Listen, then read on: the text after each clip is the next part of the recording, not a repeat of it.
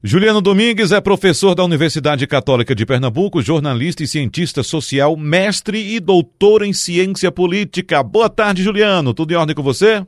Boa tarde, Wagner, a você, a Igor e aos ouvintes do programa Balanço de Notícias. Juliano, o Instituto Datafolha divulgou ao longo desta semana números sobre o governo Bolsonaro. O percentual daqueles que reprovam o governo subiu de 33% para 38%. Vou repetir: o percentual dos que reprovam o governo subiu de 33% para 38%, enquanto a aprovação Repetindo mais uma vez, a aprovação caiu de 33% para 29%. Na semana passada, a gente repercutiu aqui na coluna os números da pesquisa CNT-MDA, que traziam números semelhantes. É essa a tendência mesmo, Juliano? Talvez ainda seja um tanto cedo para se afirmar que há uma tendência, porque seria necessário uma série histórica um pouco maior. Mas é inegável, Wagner e Igor, afirmar que uh, há de fato um processo de degradação da popularidade do governo Jair Bolsonaro.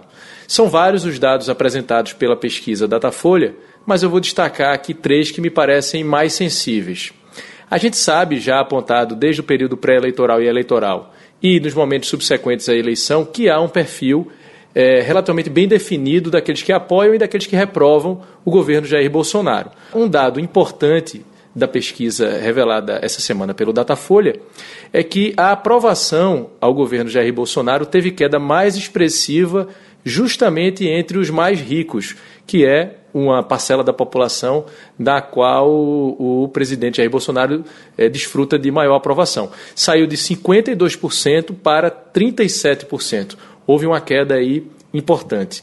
Um outro dado relevante diz respeito a uma comparação entre a reprovação é, do presidente no início do primeiro mandato com o, aqueles que, que o antecederam. Então, desde que a pesquisa é feita com o FHC em 1995 até agora, é possível então fazer esse comparativo. Então vamos lá. Em 1995, a, a reprovação, quer dizer, aqueles que avaliavam como ruim e péssimo o governo FHC, era de 15%. Em 2003, no governo Lula, 10%. Em 2011, no governo Dilma, 11%. Agora, em 2019, com o governo Jair Bolsonaro, esse percentual que avaliam entre ruim e péssimo chegou a 38%. Então, isso significa que Bolsonaro é o mais mal avaliado entre os presidentes eleitos no primeiro mandato. E um terceiro e último dado importante para dar a dimensão justamente dessa reprovação diz respeito à expectativa positiva da população. Né? Então, a expectativa em relação à gestão federal de ótima e boa caiu de 51% para 45% de julho a agosto. Essa queda já havia sido identificada de abril a julho. Então, o histórico é o seguinte: em abril era de 59%, que tinha uma expectativa é, ótima e boa em relação ao governo Jair Bolsonaro, depois cai para 51% e agora é de 45%. Então, esses três dados é, acendem aí o sinal de alerta é, importante para o governo que diz respeito à queda da sua popularidade.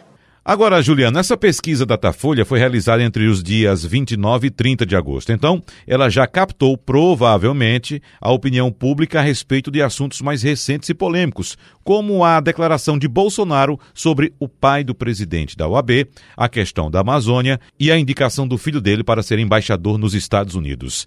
Será que esses casos impactaram o resultado, Juliano? É possível dizer que sim, que a postura do presidente e as suas estratégias discursivas, para utilizar um termo mais técnico, ou seja, as falas do presidente impactam sim essa percepção negativa. Isso já foi apontado e a gente repercutiu aqui na semana passada pela pesquisa MDA, em que a população indica que uh, o segundo principal motivo de insatisfação em relação ao governo uh, são as declarações do presidente, a forma como o presidente se posiciona diante de determinados temas, né, muitas vezes agressiva e errando a mão, digamos assim. Isso isso aparece também nessa pesquisa Datafolha em alguma medida, que aponta que um terço dos brasileiros acham que a conduta é, do presidente Jair Bolsonaro não condiz com a sua função, ou seja, com a sua atividade de presidente da República. Então, é, o comportamento do presidente Jair Bolsonaro é, tem sido rejeitado. Essa rejeição em relação ao comportamento tem crescido. Em abril era de 23%, subiu para 25% em julho e agora em agosto chega a 32%. Ou seja, essa pesquisa Datafolha acaba reforçando aquilo que a pesquisa MDA já havia identificado, que é uma reprovação, uma rejeição é, transversal, digamos assim, em vários segmentos no que diz respeito a ao comportamento do presidente Jair Bolsonaro enquanto presidente da República. Há uma reprovação desse comportamento em geral. Juliano Domingues, muito obrigado, um abraço para você e até a semana que vem. Eu é que agradeço, Igor e Wagner, um abraço a vocês e até a próxima.